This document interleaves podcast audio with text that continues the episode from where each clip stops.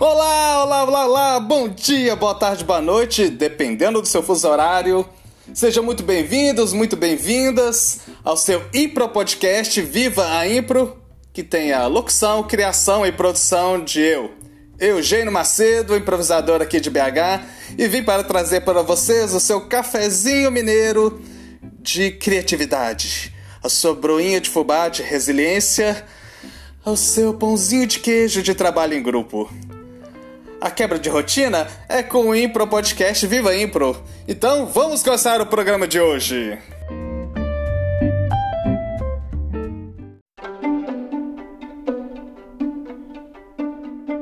De tudo ficaram três coisas: a certeza de que ele estava sempre começando, a certeza de que era preciso continuar e a certeza de que seria interrompido antes de terminar. Fazer da interrupção caminho novo Fazer da queda um passo de dança, do medo uma escada, do sono uma ponte e da procura o encontro.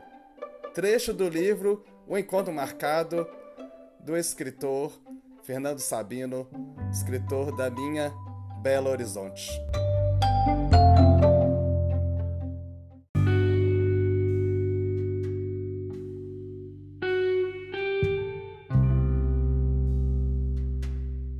Esse trecho do Sabino é muito bonito, sou.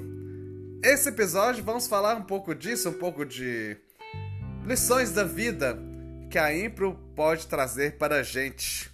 No sentido de que haverá momentos difíceis e você vai ter que zerar tudo. Então você imagina uma cena difícil de um improvisador que ele fracassou, fracassou, ele vai ter que aceitar aquilo e vai ter que partir para a próxima cena. Da mesma medida que se ele tiver uma cena muito boa, ele também vai ter que zerar e partir para a próxima cena, o próximo momento. É isso que a Impro ensina a gente, estar focado no momento presente e tirar as lições boas de qualquer situação. E é isso que esse texto que eu vou ler agora está falando. É um trecho do biografia do George Foreman que é um lutador de boxe. Ele fez os famosos grills, George Forma de cozinha, e ele é um pastor protestante. Foi campeão muito novo, perdeu numa luta memorável, famosa do George Foreman. George Foreman, George Foreman versus Muhammad Ali no Zaire. Pararam a guerra para ter aquela luta.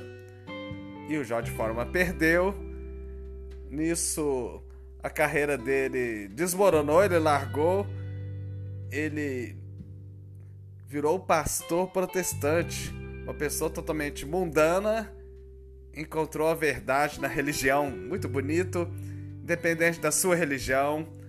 A minha religião não é o protestantismo, eu tenho muita admiração. E ele, aos quase 40 anos, voltou a lutar e nesse livro, nessa biografia dele, ele relata como foi esse processo e vou, mas não vou ler sobre isso, vou ler sobre acentue o positivo. Disciplinei minha mente para nem mesmo permitir que os pensamentos negativos penetrem. Se tem algum dom especial, é o dom de não ouvir nada de negativo. Por exemplo, se meu treinador me dizer: George, seu jab esquerdo está lento demais. O jab é aquele primeiro soquinho. Então, George, seu jab está lento demais. Eu não escutava aquilo. É claro que eu escutava com os ouvidos, mas meu coração e minha mente recusavam-se deixar que aquele comentário pousasse. Mas se meu treinador vinha para mim e dizia: George, posso mostrar um jeito de deixar seu jab esquerdo mais rápido? Isso sim eu escutava bem. Mostre esse jeito. Sempre ouço a frase positiva. Mas treinei minha mente para rejeitar a negativa. Por pior que seja a vida, sempre é possível achar um motivo para sorrir. Pensar negativamente não exige esforço nenhum. Parece quase uma coisa natural. Em vez de me prender a pensamentos que me entristecem, escolho pensar em coisas que me alegram. Isso não vai acontecer automaticamente, Por isso, faço um esforço para manter uma atitude positiva. Procure algo em cada situação que me traga um pouco de felicidade. Depois que encontrei essa coisa que me deixa feliz, ela então precisa tornar-se maior na minha mente do que a situação que estou. Quando olho desse modo para as circunstâncias, o positivo supera o negativo. Não estou falando sobre negar a realidade ou viver em um mundo imaginário onde só acontecem coisas boas. Não. Estou falando sobre viver neste mundo real, mas encontrando o lado bom dele. Cada situação contém um misto de bom e ruim.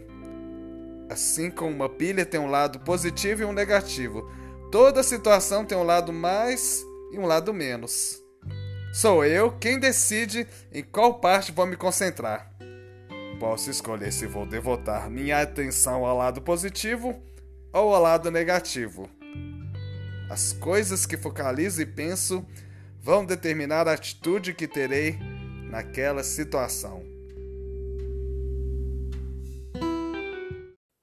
Apenas corrigindo, Jorge Foreman é um ex-campeão de boxe, campeão dos pesos pesos pesados. E ele não criou o grill George Foreman. Ele chancelou, ele colocou sua cara nesse produto para poder vender mais, nada mais norte-americano. E é uma grande história, mas ficará para um próximo episódio.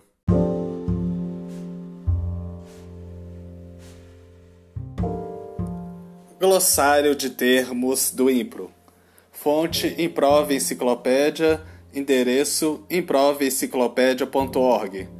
Tradução Flávio Lobo Cordeiro, revisão Eugênio Macedo. E o termo de hoje é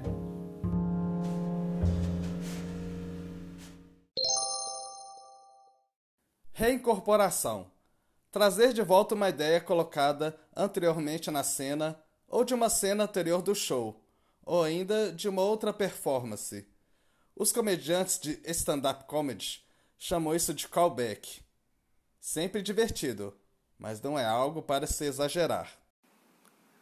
Maravilha, maravilha, já terminou mais um episódio do Viva Impro, esse maravilhoso podcast. Mas semana que vem tem mais. Críticas, sugestões, dúvidas?